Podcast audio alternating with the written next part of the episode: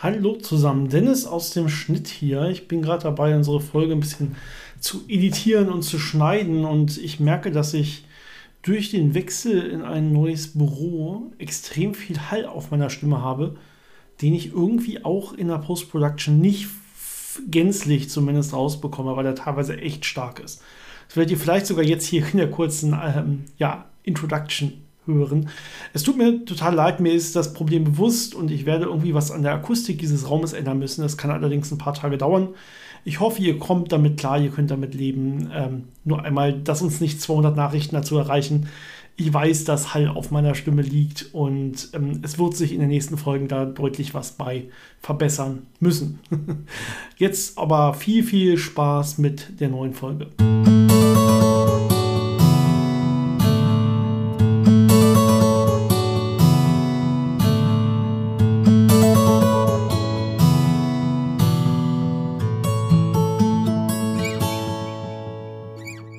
Willkommen bei Physikgeplänkel, dem Podcast von Janis und Dennis über interessante Fakten aus der Welt der Physik, von denen du noch nicht wusstest, dass du sie wissen willst. Hallo Janis. Hallo Dennis.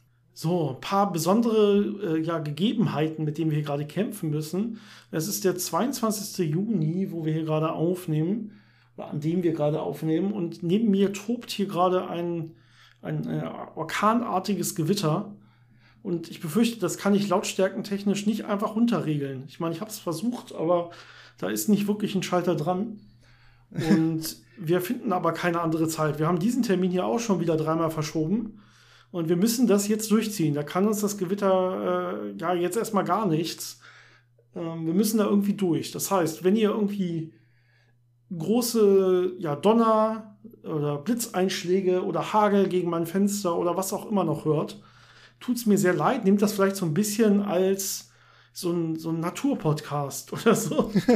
so ein bisschen Stimmung. Wir sind mittendrin für euch, mittendrin statt nur dabei. Ähm, vielleicht beruhigt es den einen oder anderen. Ihr könnt umso besser einschlafen oder so. Aber wir müssen es jetzt einfach durchziehen, Janis. Und gut, dann gewittert es halt zwischendurch.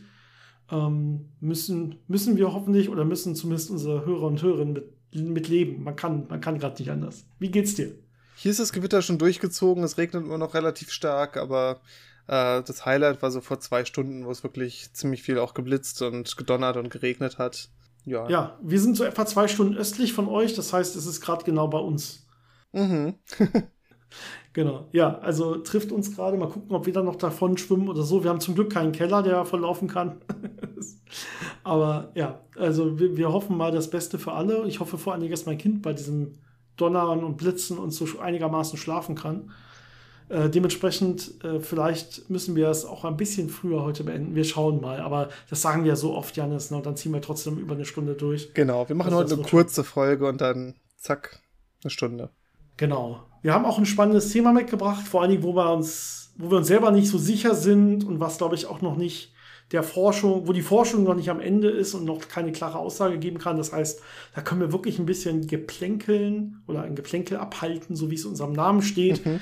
Ähm, aber bevor wir dazu kommen, Janis, würde ich einmal wieder mit Fragen anfangen. Genau. Da haben uns nämlich wieder viele interessante erreicht. Und äh, wir können gerade auch nur einen kleinen Teil davon heute besprechen, aber ähm, ja, irgendwann muss man ja damit mal anfangen und da sind echt viele Spannende dabei und keine Sorge, wenn eure heute nicht dabei äh, ist, dann kommt die auf jeden Fall dann in einer nächsten Male, zumindest wenn sie entsprechend ja auch für andere interessant und spannend äh, ja für uns scheint. Das ist immer noch relativ wichtig. Ne? Wir haben ja hier einen Podcast, den, den alle genießen sollen. Ähm, und wenn die Frage nicht schon in Wirklichkeit ähm, zweimal jede Folge drankommt, sondern wenn es dann ein bisschen origineller ist.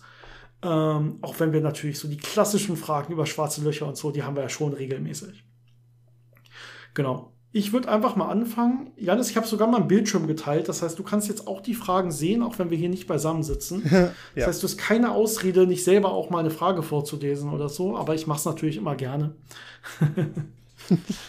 ähm, wir können ja mal mit einer seichten Frage anfangen, nämlich eine E-Mail, die uns erreicht hat, äh, über die E-Mail-Adresse physikgeplänkel.gmail.com. Physikgeplänkel zusammengeschrieben, Geplänkel mit AE. Ihr könnt uns natürlich auch Nachrichten auf Instagram oder Facebook schicken, da haben wir auch unsere Seiten. Ähm, und die kam jetzt, wie gesagt, per E-Mail von Flo.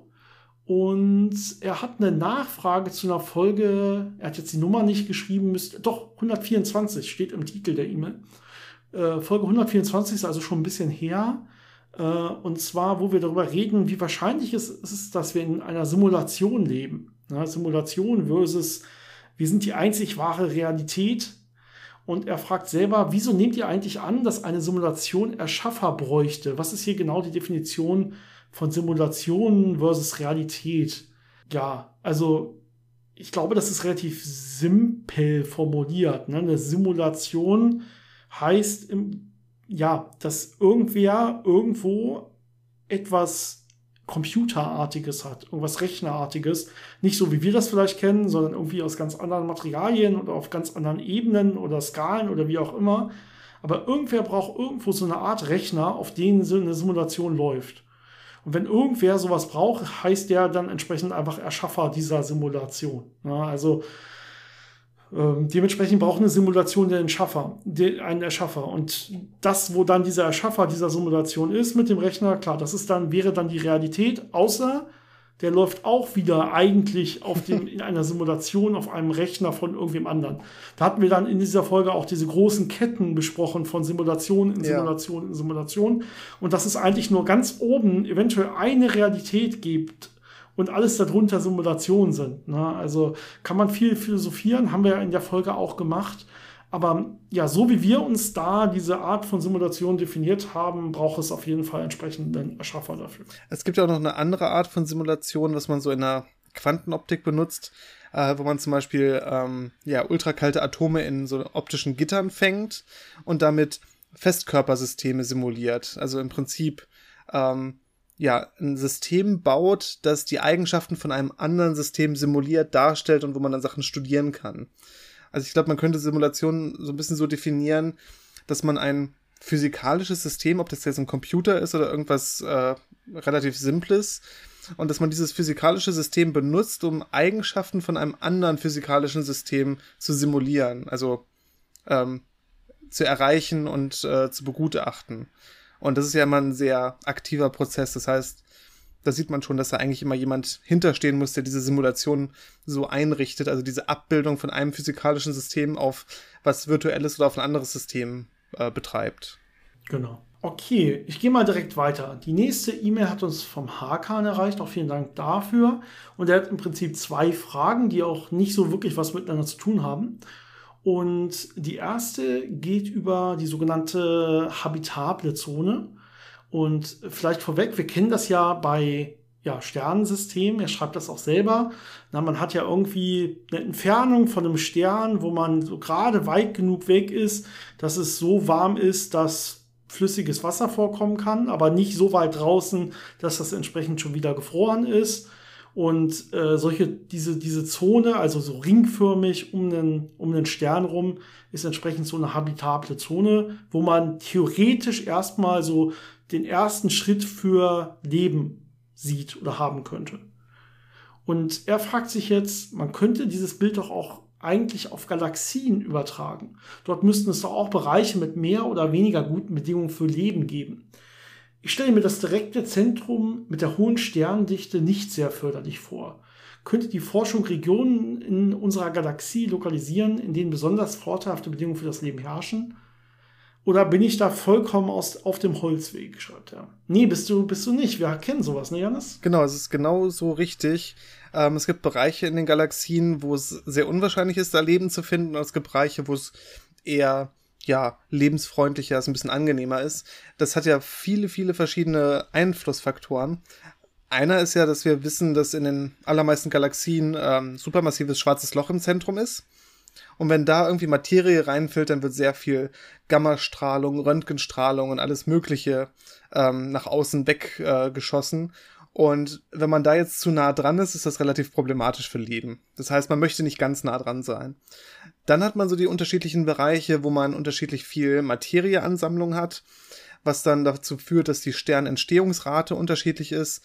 Wenn in der näheren Umgebung sehr viele Sterne entstehen, gerade große Sterne entstehen und die dann auch relativ schnell wieder als eine Supernova explodieren, ist das auch nicht so praktisch, wenn man da zu nah dran ist. Das heißt, auch da muss man gucken, ähm, ne, welche Sterne sind da so in der Umgebung, ähm, ist das lebensfreundlich oder nicht. Dann kann es natürlich sein, ich weiß nicht, wie es ist, wenn man zu weit draußen ist. Das sollte eigentlich einigermaßen okay sein, weil man da nicht von, von irgendeiner Energiequelle wie bei der Sonne jetzt abhängig ist. Also das zentrale schwarze Loch muss einem ja nichts, äh, keine Energie zur Verfügung stellen. Das heißt, wenn man irgendwo ungestört seine Bahn weit außen ziehen kann, ist das, glaube ich, ganz gut. Ähm, da kann es natürlich sein, dass von, von außen, also von außerhalb der Galaxie, viel Strahlung ankommt, die vielleicht nicht durch Staub in der Galaxie abgeschirmt wird. Da bin ich mir nicht ganz sicher, wie groß solche Effekte sind. Aber auch sowas könnte man sich vorstellen, dass das einen Unterschied macht. Ja, also da hat man eine ganze Menge Einflussfaktoren, die meistens darauf basieren, dass es nicht unbedingt ähm, positive äh, Eigenschaften haben muss äh, zum Leben, sondern dass einfach diese negativen Eigenschaften, diese lebenszerstörenden Strahlungseffekte äh, von aktiven äh, Sternen oder schwarzen Löchern, dass die nicht zu nah da dran sind. Und was man natürlich auch noch braucht, ist äh, die richtige Menge an Elementen, die irgendwo entstanden sein müssen, seien es in äh, Neutronenstern-Mergern, äh, also Verschmelzungen, oder in Supernovae. Das heißt, man braucht ja die Elemente zum Leben, die erbrütet werden äh, müssen in irgendwelchen Sterngenerationen. Das heißt, auch das schränkt es so ein bisschen ein, ähm, dass man zum Beispiel in einer Gegend, wo vor allem ähm, schwere, also große Sterne, die einfach nur Wasserstoff zu Helium verbrennen, vorhanden sind, dass man da jetzt kein Leben finden wird, ist dann auch klar. Sehr gut, ich glaube, dem habe ich nichts hinzuzufügen. Die zweite Frage, die Hakan stellt, ist, äh, er sagt natürlich eine Frage im Zusammenhang mit schwarzen Löchern. Also mhm. er kennt uns und unsere Fragen, die wir so bekommen, ganz gut. Ähm, er schreibt, wäre es theoretisch möglich, an einem schwarzen Loch ein sogenanntes Swing-By-Manöver durchzuführen? Was wäre geeigneter, so ein Massemonster wie, wie Sagittarius A Stern oder besser ein kleines stellares schwarze Loch? Und welche Geschwindigkeit ließen sich dabei erreichen? Ja, ich glaube, die Geschwindigkeiten rechnen wir jetzt nicht mal aus, aber vielleicht können wir so ganz allgemein physikalisch die Frage beantworten. Ähm, und wir haben das ja schon oft beschrieben, erstmal von weiter weg. Da gibt es eigentlich gar keinen Unterschied zwischen einem schwarzen Loch und einem Stern derselben Masse. Das Einzige an einem schwarzen Loch ist ja, dass halt diese selbe Masse einfach nur sehr stark komprimiert ist. Nämlich mhm. so stark, dass sich irgendwann so ein Ereignishorizont bildet und man, wenn man zu nah dann rankommt und entsprechend über den Ereignishorizont geht, nicht mehr weg kann. Äh, aber ansonsten, von, für einen fernen Beobachter wäre das jetzt erstmal egal und fern, reicht, fern heißt hier erstmal, ja, weit genug draußen, dass man eben nicht in, äh, über den Ereignishorizont irgendwann zu drohen, äh, äh, zu fallen droht, sondern dass man halt äh, eben zum Beispiel auch auf einem weit genug entfernten Orbit drumherum fliegt. Auch dann ist es erstmal egal, ja, im Großen und Ganzen, ob das ein schwarzes Loch ist oder ein Stern mit derselben Masse. Und genauso klappt das natürlich entsprechend mit, so mit diesem Swing-By-Manöver. Wir hatten ja, glaube ich, auch schon mal eine eigene Folge drüber, wie das eigentlich genau geht und wo da die Energie herkommt, ne, irgendwie aus dem Gravitationsfeld letztendlich.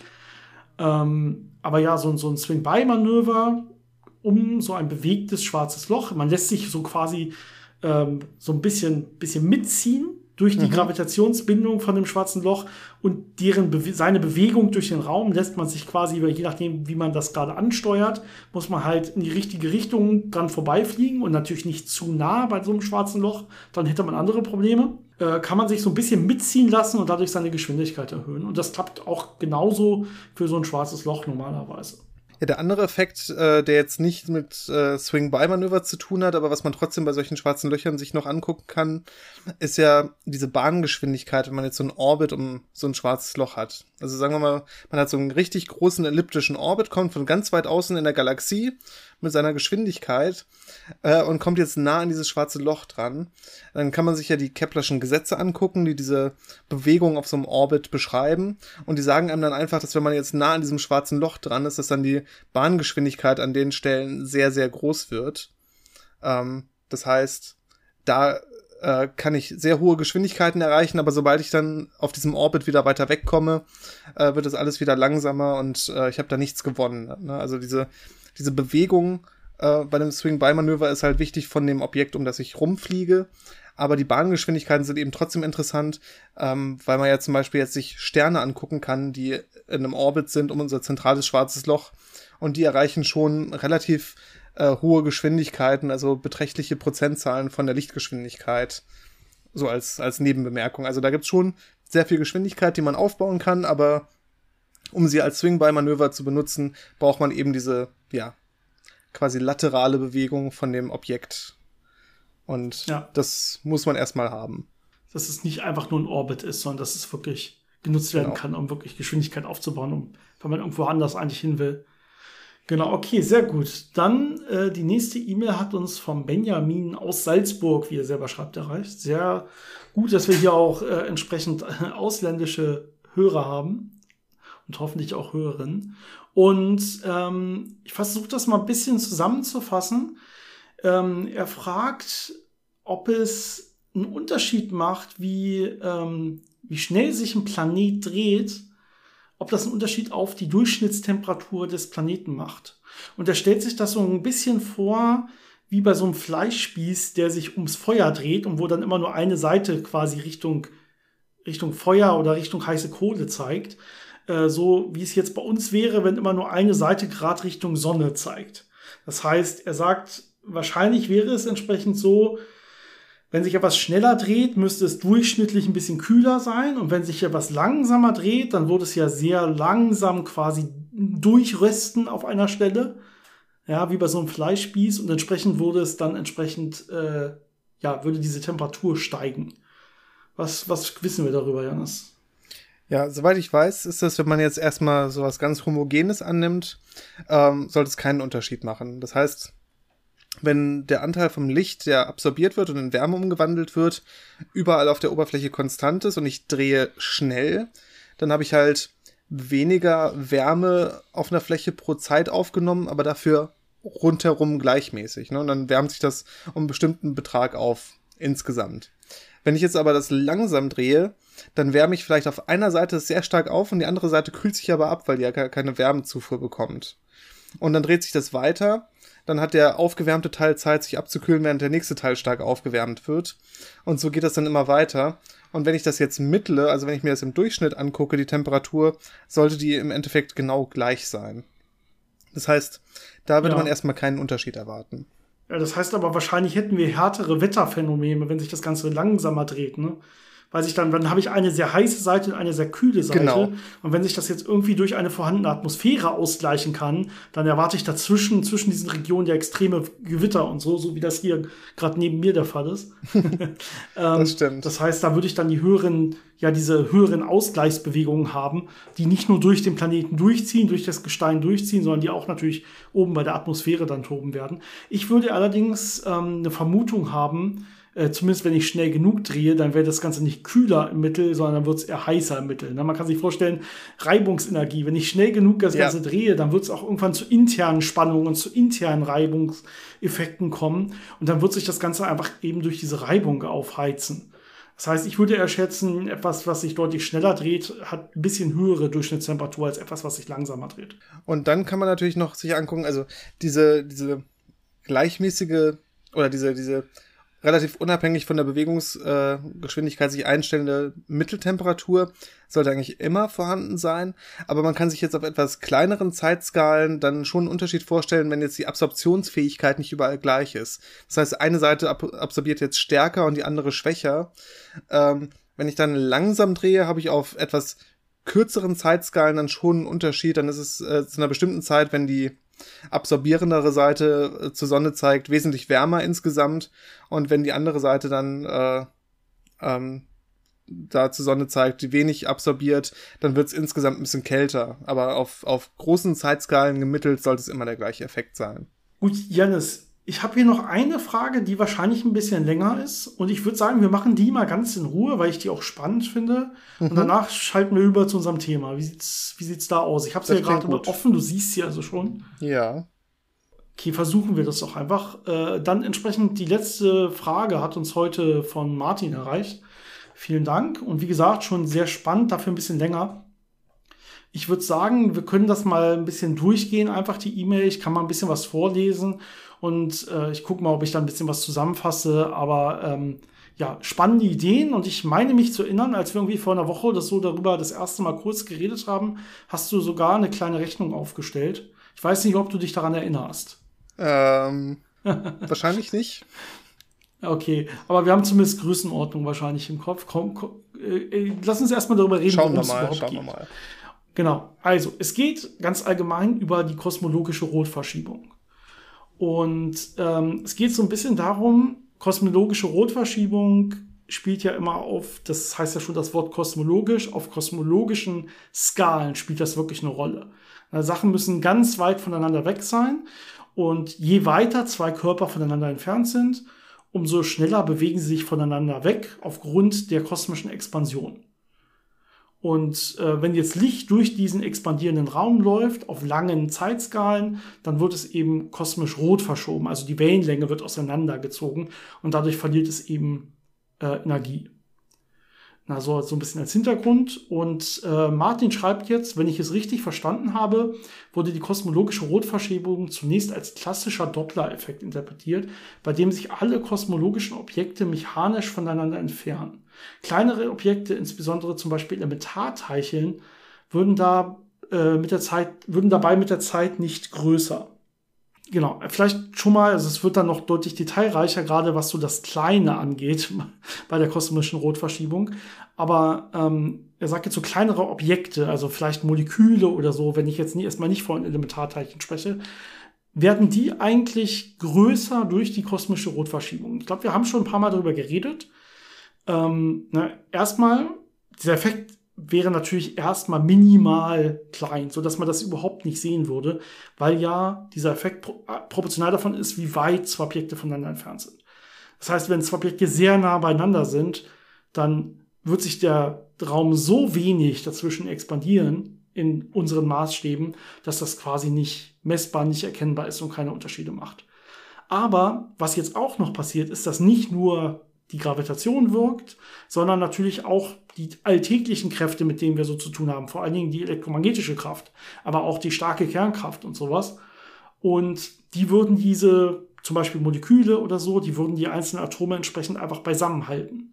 Ja, das heißt, selbst wenn die sich jetzt eigentlich entfernen sollten aufgrund der kosmischen Expansion, auch wenn das, wie gesagt, minimal wäre und nicht wirklich bemerkbar, so würde diese ganzen, würden die ganz normalen Kräfte, die, deren Skalen verändern sich ja nicht. Das heißt, die würden die wieder zurückziehen, die würden quasi an Ort und Stelle halten. Erstmal. Ja, jetzt kann man darüber reden, okay, was ist denn, ich kriege da jetzt ein zusätzliches Potenzial durch die kosmische Expansion. Das heißt, die Ruhelage von Molekülen würde sich ein ganz klein bisschen verschieben oder so. Ähm, aber das ist dann noch mal weniger als minimal. Das ist quasi das Minimalste vom Minimalen, so würde ich das zumindest interpretieren. Ähm, das heißt, ich würde in der Tat sagen, so klassische kleine Teilchen, Moleküle, aber auch Objekte wie ne, unsere Erde mhm. oder ein Tisch oder so, die halten sich einfach elektromagnetisch beisammen, egal was der Raum da macht, die, die, Expansion. Und äh, gerade bei diesen Größenordnungen, bei diesen extrem kleinen Größenordnungen, die werden ihre Größe behalten. Wie siehst du das? Ja, genau. Ich glaube, wir hatten das grob abgeschätzt mit der Gravitation und der Erde. Das heißt, wie, wie viel wird die Erde gestreckt und wie stark hält die Gravitation dagegen? Und es war in Größenordnungen Unterschied schon, dass die Gravitation locker gewinnt gegen die äh, ja, kosmologische Expansion. Das heißt, auf diesen Skalen passiert da wirklich messbar nichts. Vielleicht könnte man einen Effekt messen, aber dafür müsste man halt alle anderen äh, Effekte, die ähnliche Bewegungen verursachen oder ähnliche Abstandsoffsets oder Abstandsänderungen verursachen, ausschließen können. Und ich glaube, das ist zu ja, zu kompliziert, dass man das wirklich voneinander unterscheiden könnte. Das heißt, da ist effektiv äh, nichts, was, was wirklich einen großen Effekt macht. Genau. Ich lese mal weiter. Die Frage geht noch ein bisschen weiter, aber das, wir haben schon den Kern ganz gut getroffen mit dem, was wir hier diskutieren. Er sagt, nach aktuellem Forschungsstand wird die kosmologische Rotverschiebung aber als eine Folge der Ausdehnung des Raums selbst verstanden. Genau, das haben wir ja gerade so ein bisschen so beschrieben. Ja, das ist, der Raum selber expandiert, also dehnt sich aus. Er sagt, die Ausdehnung des Raum, äh, Raumes verstehe ich dann als generelle Ausdehnung der drei Längenskalen unseres dreidimensionalen Ortsraumes mit der Zeit. Wenn dieses Verständnis falsch ist, klärt das doch bitte auf. Und folgende Frage stellt sich gar nicht erst. Okay, nur also dieses Verständnis ist, würde ich sagen, erstmal so richtig. Es ist halt nur davon abhängig, wie weit zwei Orte oder zwei Objekte voneinander entfernt sind. Wenn sie eben nah beieinander sind, dann ist dieser Effekt wirklich vernachlässigbar.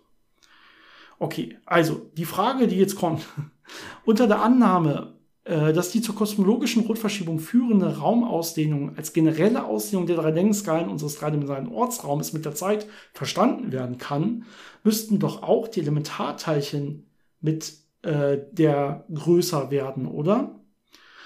Okay, jetzt ist natürlich ein schwieriger Punkt. Also jetzt geht es nicht nur um Moleküle oder kleine Objekte wie ein Tisch oder wie die Erde, die im kosmologischen Sinne auch ein sehr kleines Objekt ist, sondern jetzt geht es wirklich um Elementarteilchen erstmal. Er sagt selber, vielleicht mal schließe ich es mal ab, schließlich haben Elementarteilchen oder deren Wellenfunktionen bestimmte Ausmaße, auf denen sich mit der Zeit ändernde Längenskalen des Ortsraumes. Selbstverständlich wäre nach der Auffassung die, Größenort, äh, die Größenänderung der Elementarteilchen mit der Zeit um etliche Größenordnungen kleiner als zum Beispiel die Größenänderung des sichtbaren Universums mit der Zeit. Ja, also sehr, sehr, sehr viele Größenordnungen kleiner. Ne? Das habe ich ja gesagt. Super kleiner Effekt. Aber relativ gesehen wäre die Größenänderungsgeschwindigkeit für Universum und Elementarteilchen identisch und eben auch für Elementarteilchen nicht null. Also relativ gesehen identisch weiß ich nicht, je nachdem, wie man da jetzt relativ definiert, aber es ist einfach deutlich mehr für das eine als für das andere. Ähm, und jetzt kommen wir mal auf Elementarteilchen. Nach der, erstmal nach einem klassischen Standardmodell ne, haben Elementarteilchen erstmal keine Ausdehnung. Die sind erstmal Punktteilchen.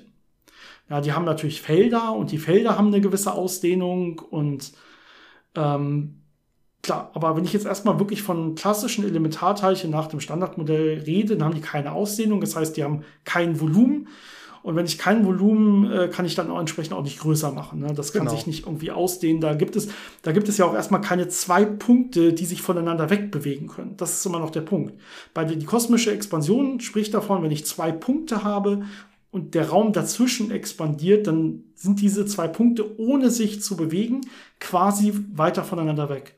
Aber wenn ich jetzt nur ein Elementarteilchen habe, dann ist das ein Punkt. Das zu sich selber gesehen, das kann nicht einfach größer werden oder sich aufblasen oder so, sondern da muss jetzt irgendwie, selbst wenn da drum herum der Raum sich ausdehnt, bleibt, hat dieses Elementarteilchen immer noch dieselbe Größe. Selbst wenn ich so erstmal im Standardmodell glaube, okay, dann ist sogar die Größe null. Aber selbst wenn ich sage, wir erweitern das Standardmodell. Es gibt irgendwie da keine Null, sondern wahrscheinlich dann gilt irgendwie die Stringtheorie oder die Schleifen-Quantengravitation oder so. Die sagen alle so Minimalgrößen für Elementarteilchen voraus, die dann eben kleine Strings oder so sind. Aber selbst dann würde der Raum drumherum sich ausdehnen, aber nicht dieses Teilchen selber würde sich in die Länge ziehen. Das passiert so eigentlich nicht. Ja, dem würde ich jetzt gar nicht viel hinzufügen. Das ist äh, sehr gut erklärt. Ähm, ja, es sind, ich meine, es sind halt spannende Fragen, die man vielleicht noch ähm, wirklich ähm, genauer untersuchen muss in der Zukunft. Sind Elementarteilchen wirklich ähm, Punktteilchen oder kann man dann doch eine, eine Ausdehnung sehen und dann vielleicht doch einen Effekt sehen? Vielleicht gibt es irgendwelche Wechselwirkungen, aber nach unserem aktuellen Verständnis ist es eben nicht der Fall. Genau. Na, er sagt selber auch abschließend nochmal, ähm, wenn, wenn wir jetzt antworten, dass es quasi für Elementarteilchen nicht gilt und dass die irgendwie nicht größer werden, dann muss es ja irgendwo eine, eine Größenordnung geben, wo es dann Stopp macht. Also es gilt offensichtlich für große Abstände, für kosmologische Abstände. Und klar, irgendwie wird die, diese Ausdehnungsgeschwindigkeit oder die Expansionsgeschwindigkeit wird kleiner, wenn ich jetzt Abstände betrachte von Objekten, die näher beieinander sind. Aber irgendwo müsste es dann ja eine Grenze geben, wenn ich sage, für Elementarteilchen gilt das nicht mehr. Na, aber die, ich glaube, die Punkte haben wir ganz gut beschrieben. Punkt eins: ich brauche immer zwei Teilchen. Und ja, wenn ich zwei Elementarteilchen in einem Abstand mir angucke, dann habe ich auch wieder eine entsprechende Bewegung dieser Elementarteilchen voneinander weg durch die Ausdehnung des Raumes dazwischen ähm, die natürlich sehr, sehr klein ist, wenn die Teilchen nah beieinander sind. Aber das kann ich eben nicht für ein Elementarteilchen sagen, denn das hat eben keine Ausdehnung, keine räumliche Ausdehnung. Und selbst wann, wenn es nur aus einem einzigen Teilchen besteht, wird sich der Raum da, drum, da drumherum quasi expandieren, nicht das Teilchen selber. Wenn ich jetzt sage, okay, Elementarteilchen sind für mich auch schon zusammengesetzte Teilchen, wie Protonen oder so, dann müsste ich sagen, okay, die Quarks in dem Proton, die haben aber zwischeneinander, zueinander einen Abstand und dieser Raum dazwischen könnte sich wieder ausdehnen. Da könnte man wieder sagen, ja, das stimmt, das würde passieren. Ähm, die haben dann aber auch wieder zum Beispiel in dem Fall die starke Kernkraft, die die dann entsprechend an ihrer Position hält. Na, also selbst da würden sich die Dinger nicht ausdehnen, außer, und das jetzt vielleicht noch mal so ein bisschen Mhm. als Abschluss, wir kommen irgendwann in einen Bereich, wo die Expansion immer größer und größer und größer und größer wird und entsprechend auch immer für kleinere und kleinere und kleinere Skalen relevant wird Ja. äh, bis das Ganze fast ins Unendliche geht und irgendwann ähm, quasi das Ganze so stark ist, dass selbst Moleküle auseinandergetrieben werden durch die kosmische Expansion, dann würde es natürlich nichts mehr geben, was irgendwie zusammenhält. Ja, und kein Teilchen würde quasi mehr nach ein anderes überhaupt sehen, weil alles äh, dann irgendwann aus seinem Horizont verschwindet. Aber dann wäre es natürlich was ganz anderes. Dann würden selbst alle Elementarteilchen auseinandergerissen werden. Ähm, aber die Elementarteilchen selber, die würden sich immer noch nicht ausdehnen. Ne? Die würden dann einfach links und rechts kein anderes mehr sehen, weil sich überall ein neuer Raum bildet oder der Raum expandiert, je nachdem, wie man das sehen will. Genau. Ja, schwieriges Thema, auch sehr viel Spekulation dabei, Ja. so im Großen und Ganzen. Ne? Ja, wie gesagt, eine sehr, sehr spannende Frage. Vielen Dank, Martin. Ich hoffe, das hat ein bisschen geholfen. Ansonsten stell uns gerne noch mal eine Nachfrage.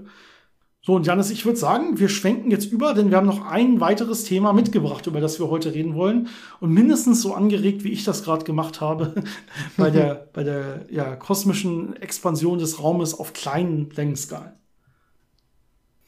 Ja, mit dem Thema heute bleiben wir wieder unserem so Hauptthema von unserem Podcast anscheinend äh, so ein bisschen treu. Ja. Und zwar geht's natürlich um schwarze Löcher, aber diesmal nicht um schwarze Löcher, die, die so einen Ereignishorizont haben und eben schwarz nach außen wirken und dann irgendwo da drin so eine kleine Singularität versteckt haben, sondern es geht um die Frage, könnte man vielleicht so eine nackte Singularität im Universum haben, also so eine Singularität, die nicht von einem schwarzen Loch ja beschützt wird oder verborgen wird, versteckt wird, äh, sondern die wirklich sichtbar ist, wo der, wo die Raumzeit quasi ähm, Unendlichkeiten erfährt, macht, wo Sachen wirklich schief gehen mathematisch und das kann man trotzdem dann im Universum sehen.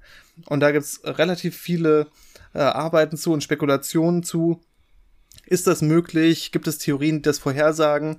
Oder ist das Universum so, dass es diese Singularitäten vor uns versteckt, diese quasi mathematischen Artefakte und ähm, zensiert quasi das Universum Ja. äh, die diese allgemeine Relativitätstheorie und das nennt man dann diese Con äh, Cosmic äh, Censorship ähm, Vermutung. ja. Kosmische Zensur. Genau. Ja, das, das äh, hat natürlich irgendwie noch dann, dann fast einen, fast einen religiösen Hintergrund oder so, wenn man sagt, okay, ja, okay, da, da ist ein Kosmos, da ist irgendwie Glauben drin, da steckt Wissen von irgendwem dahinter, der Sachen dann vor einem zensieren muss.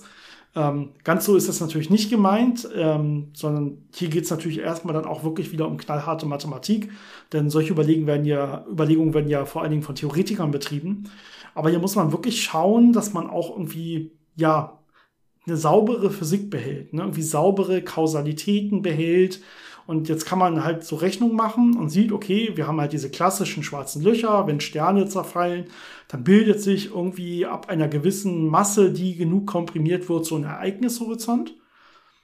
Na, oder wir können uns einfach mal vorstellen, mathematisch, was ist denn, was für andere Arten von Zerfällen, von schwarzen Löchern, die einfach da sind. Ne, mathematisch kann man die auch erstmal einfach hinzaubern und dann mal gucken, was passiert.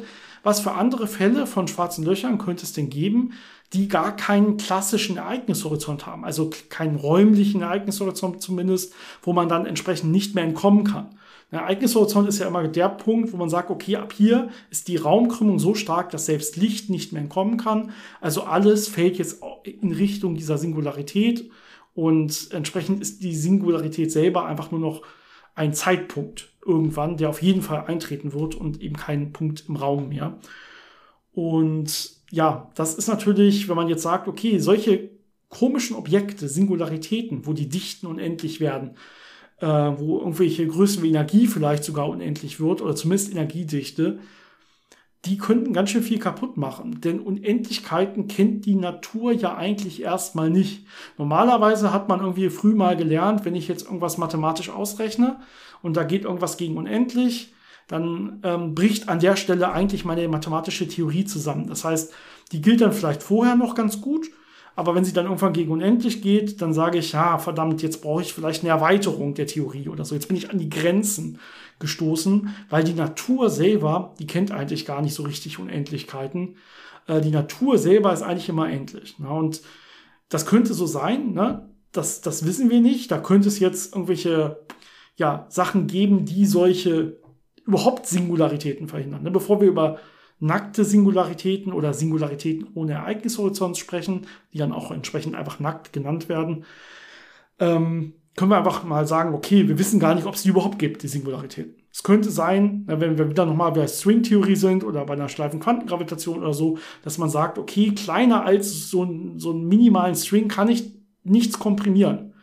Das heißt, ich werde nicht alles auf einen Punkt, auf einen wirklichen Punkt zusammenziehen können, der dann so eine, so eine, so eine Polstelle mathematisch ist, so eine Singularität, sondern es gibt immer eine Minimalgröße, mit der die Natur arbeitet. Das heißt, es wird nie was unendlich hoch, nie was unendlich klein und so weiter. Das könnte so sein. Ich würde fast sogar persönlich dafür tendi äh, dazu tendieren, dass das so sein müsste, dass die Natur wirklich diese Unendlichkeit nicht kennt. Mhm. Aber das heißt, das heißt ja nicht, dass man nicht damit mathematisch rumspielen kann und wir wissen es halt nicht. Ne? Wir haben das an der Stelle noch nicht gemessen, noch nicht gesehen. Und jetzt sagen wir mal, es gibt Singularitäten im ersten Schritt.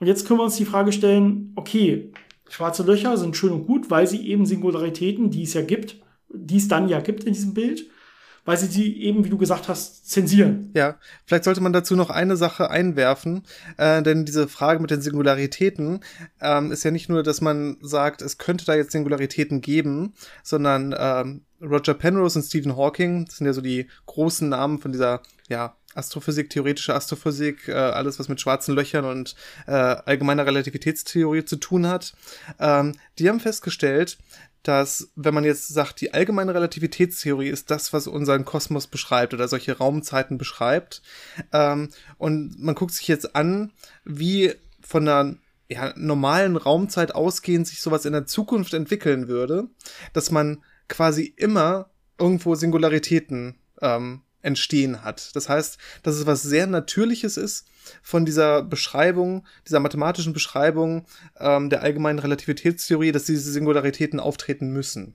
Genau, das heißt, ich habe als Grund, wenn ich als Grundlage jetzt nehme, die allgemeine Relativitätstheorie ist erstmal die, die das, die den Kosmos dominiert. Ne? Also ich denke mir jetzt erstmal so Quantenmechanik, Quantenfeldtheorie und so weg und ich sage, diese Theorie ist wirklich richtig, die allgemeine Theorie, Theorie, Relativitätstheorie, die gilt.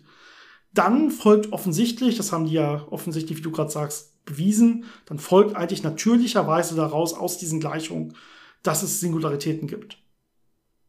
Das heißt, eine Frage ist jetzt erstens, gilt die ART nicht beliebig? Ne? Das hatte ich ja gesagt. Vielleicht müssen wir die irgendwie erweitern in Fällen, wo es eben zu Singularitäten führt. Ne? Irgendwie Stringtheorie und ähnliches?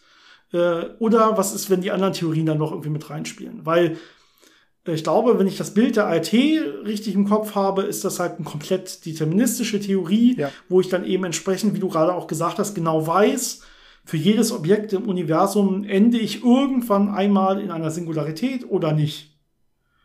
Ja, das muss irgendwie quasi klar vorher beschrieben sein, äh, dieser Weg. Und ja, wenn ich jetzt an die Quantenmechanik denke, dann müsste es ja auch Fälle geben, wo das eben nicht bekannt ist, sondern wo das in einem, äh, in einer Superposition aus irgendwie, ich gehe, falle in diese Singularität oder ich falle nicht in diese Singularität oder so. Da muss es ja solche, solche Zustände geben, die eben nicht festgelegt sind. Und ich glaube, dann, dann ist dieses Bild nicht mehr ganz so klar. Ne, das heißt, das ist wieder erstmal so ein, so ein theoretisches Konstrukt. Nehmen wir die ART und erstmal nur die ART und auch komplett als richtig. Was folgt erstmal dann? Genau, das heißt, man hat dann diese Singularitäten und äh, der, der interessante Part ist eben, dass diese Singularitäten so von, von experimentellen Standpunkt her gar keine Rolle spielen sollten, weil man sie ja eben nicht sieht. Man kann sie nicht beobachten. Ähm, das heißt, irgendwo ist die Theorie da so ein bisschen selbstheilend. Die hat zwar diese Artefakte, diese Singularitäten, die man eigentlich nicht haben möchte, aber die tauchen nicht auf in allen Experimenten und Messungen, die man hat, weil die eben anscheinend immer hinter diesem Ereignishorizont äh, versteckt bleiben. Und auch das kann man sich angucken, dass das im Prinzip für so alle generischen Fälle von Raumzeiten ähm, auftritt, dass da so ein Ereignishorizont sich bildet. Aber interessanterweise kann man ähm, Beispiele finden, man kann Raumzeiten konstruieren, wo solche Singularitäten eben nicht versteckt sind, sondern wo wirklich nackte Singularitäten auftreten. Und das ist natürlich ganz interessant, jetzt zu gucken, ist unsere Raumzeit vielleicht eine, wo es solche nackten Singularitäten gibt? So ein relativ klassisches Beispiel, wo man weiß, dass äh, eine nackte Singularität entstehen könnte, ist bei einem rotierenden schwarzen Loch, ne? also dieses Kerr-schwarze Loch. Denn da sieht der Ereignishorizont nicht mehr so äh, rund, komplett symmetrisch aus wie bei so einem ruhenden schwarzen Loch, sondern der verformt sich so ein bisschen, der plattet so ein bisschen ab, wird so ein bisschen eingedellt in der Mitte, kriegt so ein bisschen ja, eine Donutform. Und wenn er jetzt einen bestimmten Drehimpuls überschreitet, also wenn dieses schwarze Loch sich ähm, schnell genug dreht, dann wird der Ereignishorizont im Zentrum so weit eingedellt, dass man die Singularität sehen könnte. Da kommt jetzt aber wieder die, die äh, aktuell herrschende Physik rein, die sagt, das ist ja schön und gut, aber da kommen wir nie hin, weil man einfach schwarze Löcher nicht dazu bekommt, sich so schnell zu drehen. Denn man müsste denen ja irgendwie einen, Schubs geben, irgendwie äh, ein bisschen Drehmoment äh, ausüben, äh, dass sie sich so schnell drehen. Und das Interessante ist aber, dass Materie, die man in dieses schwarze Loch reinschmeißen würde, um dieses schwarze Loch noch schneller sich drehen zu lassen, ähm, schon so viel Drehimpuls hat, dass es einfach dem schwarzen Loch vorbeifliegt, gar nicht reinfällt. Es hat viel zu viel Drehimpuls ähm, kommt gar nicht nah genug ans schwarze Loch dran. Das heißt, man kriegt es mit, mit unseren klassisch verfügbaren Mitteln von ich schmeiße Materie in ein schwarzes Loch und bring's dadurch zum Drehen nicht dahin, diese Singularität wirklich sichtbar zu machen. Gut, da muss man sich irgendwas anderes einfallen lassen. Ne? Wenn man sagt, okay, vielleicht gibt es solche nackten schwarzen Löcher, kann man sich auch überlegen, okay, vielleicht waren die schon da. Ne? Also mhm. es gibt ja die Überlegung von ähm, primordialen schwarzen Löchern, die irgendwie mal so aus Quantenfluktuationen entstanden sind, noch oft aus einer Zeit vor der Inflation und die dann durch die Inflation aufgeblasen wurden zu extrem Riesen. Ne? Wir haben ja heutzutage diese extrem gigantisch großen schwarzen Löchern, die nicht auf ja, diese natürliche Weise, also einen Stern am Ende seines Ablebens, ähm, zerfällt und äh, bildet dann ein schwarzes Loch und dann kann er noch Materie ein bisschen aufsaugen in der Nachbarschaft, dann kann er sich noch mal vereinigen mit ein, zwei Nachbarschwarzen Löchern und so. Wenn ich solche klassischen Vorgänge nehme, dann komme ich nie dahin, dass ich diese extrem großen äh, schwarzen Löcher erzeugen kann. Und da gibt's ja auch einige Theorien für, wie dann die entstehen können, unter anderem, wie gesagt, dieses ja, Quanteneffekte und dann dieses extreme Aufblähen durch die Inflationsphase, die auch noch nicht komplett bewiesen ist. Also relativ ja, stark spekulativer Raum hier, in dem wir uns bewegen. Und es könnte natürlich auch sein, dass es ja, auf der Quantenebene sowas ähnliches mal gegeben hat, präinflationär. Und dass das dann auch eben letztendlich geendet hat in einem ja, nackten schwarzen Loch, das heute auch noch in unserem Universum sein könnte, ohne Ereignishorizont. Ist, glaube ich, ein bisschen schwer, sich das vorzustellen, mhm. weil Ereignishorizont ist ja keine magische Grenze, ist ja keine magische äh, ähm, Seifenblase um etwas herum, um zum Beispiel die Singularität herum, ähm, die sich irgendwie ausbilden muss. Na, sondern, sondern wenn man jetzt zum Beispiel selber jemand ist, der diese Grenze überquert, dann würde man das ja wahrscheinlich gar nicht merken. Zumindest nicht bei sehr großen schwarzen Löchern, wenn die Gezeitenkräfte noch nicht so stark sind. Also das ist gar keine so besondere Grenze, außer dass es eben eine Grenze ist, ähm, wo die Anziehung bzw. die Raumkrümmung des schwarzen Loches so stark ist, dass das Licht nicht mehr wegkommt an der Stelle. Ja, man selber kommt ja meistens auch schon viel früher nicht mehr weg. Man kann ja gar nicht selber Lichtgeschwindigkeit erreichen. Ja. ja das heißt, so, so, das heißt ja einfach nur, okay, so eine Singularität hat irgendwann genug Raumkrümmung um sich herum erzeugt, dass da selbst nicht, Licht nicht mehr weg kann. Wenn das der Fall ist, habe ich auch einen Ereignishorizont. Das ist einfach die Definition davon. Genau.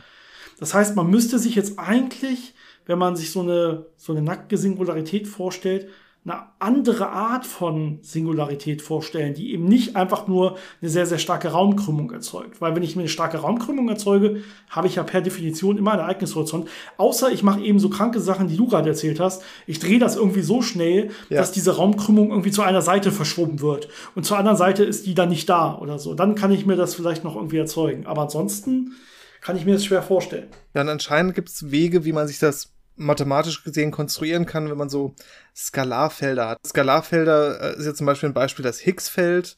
das ist ein Skalarfeld. Also irgendwie solche, solche Quantenfelder, ähm, wenn man die beschreibt und da sich anguckt, wie die in der Raumzeit sich verhalten könnten, da kann man sich so Wege konstruieren, wie die zu so einer nackten Singularität führen könnten. Das heißt, es gibt da so Wege, dass man sowas konstruieren könnte und vielleicht äh, finden könnte, aber es ist halt nicht das, was man normalerweise beim Sternenkollaps sehen würde. Das heißt, es sind schon sehr spezielle Objekte, wenn es sie bei uns gäbe. Oder eben, ähm, was du schon gesagt hattest, ähm, einerseits kann man natürlich solche Singularitäten vermeiden, indem man äh, Stringtheorie oder Quantenschleifengravitation benutzt, aber es gibt anscheinend auch Vorhersagen aus der Quantenschleifengravitation, die gerade solche nackten Singularitäten verursachen wie auch immer die dann aussehen mögen. Und das wäre natürlich super spannend, wenn man sowas irgendwo beobachten könnte und dann eben ja viel lernen könnte über äh, diese, diese quantenmechanischen Wechselwirkungen mit der Raumzeit, diese äh, auf ganz kleinen Skalen stattfindenden Prozesse. Ja. Denn dann gibt es so Aussagen, dass ähm, solche Singularitäten auf eine bestimmte Art äh, strahlen müssten, also irgendwelche äh, elektromagnetischen Wellen zum Beispiel abstrahlen müssten, wäre natürlich interessant, wenn man sowas dann beobachten könnte. Ja, das ist natürlich das, was wir insgesamt immer wollen. Ne? Ich meine, ich sage ja selber, das, was wir hier machen, ist eigentlich gerade relativ große Spekulation. Ich meine, das sind natürlich alles sauber ausgearbeitete mathematische Theorien. Aber wir sind ja hier nicht Mathematiker, wir sind ja Physiker. Das heißt, wir wollen ja immer irgendwas messen und gucken, welche Theorie entspricht dann der Realität, in der wir leben. Genau. Zumindest innerhalb ihrer Grenzen sehr, sehr gut.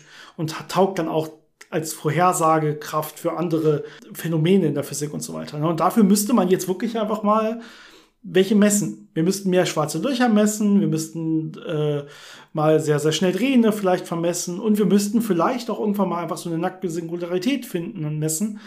Und nur dann können wir wirklich sagen, es gibt sie auch in unserer Realität und sie verhalten sich genauso wie die und die Theorie oder nee, unsere Modelle oder unsere Theorien sind alle falsch, da muss man noch mal über was ganz anderes nachdenken und so weiter.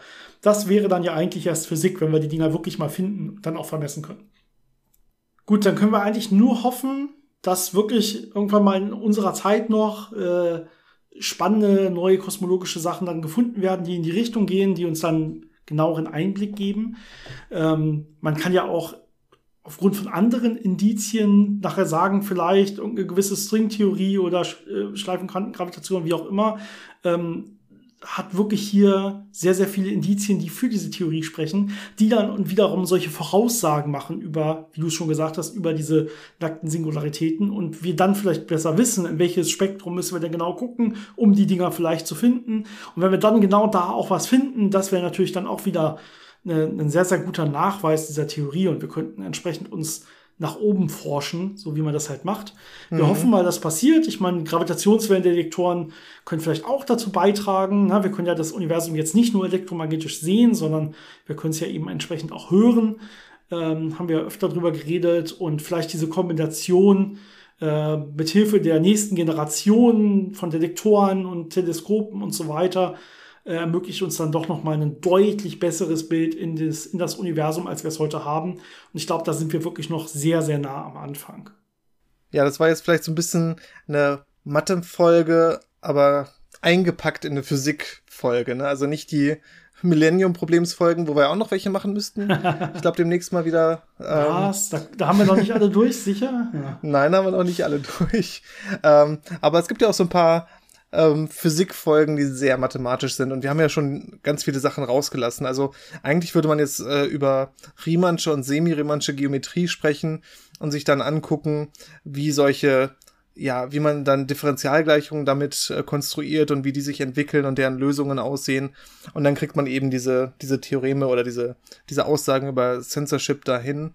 Ähm, aber wir haben das versucht, so ein bisschen anschaulicher zu machen, was sind diese nackten Singularitäten und warum sieht man sie wahrscheinlich nicht.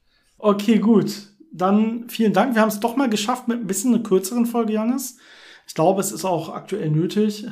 Ja. und ähm, genau. Wir versuchen, ich versuche die noch rechtzeitig zu schneiden und hochzubekommen. Das ist auch nicht mehr so lange hin. Und ich bin relativ knapp wieder. Ich bin sehr, sehr vollgepackt, was mein Zeitkontingent angeht. Ähm, aber es muss ja irgendwie. Und ich hoffe, wir sehen uns demnächst wieder und äh, sprechen schon mal über die nächste Folge. Und ich hoffe natürlich, ihr hört uns alle in hoffentlich zwei Wochen wieder. wenn dann unsere nächste Folge irgendwann kommt, wo wir selber jetzt noch nicht genau wissen, worüber sie geht. Also, wie immer, euch eine wunder wunderschöne Zeit. Ähm, hoffentlich nicht zu viele Stürme, so wie ich das hier gerade um mich herum habe. Macht's gut, bis dahin. Bis zum nächsten Mal.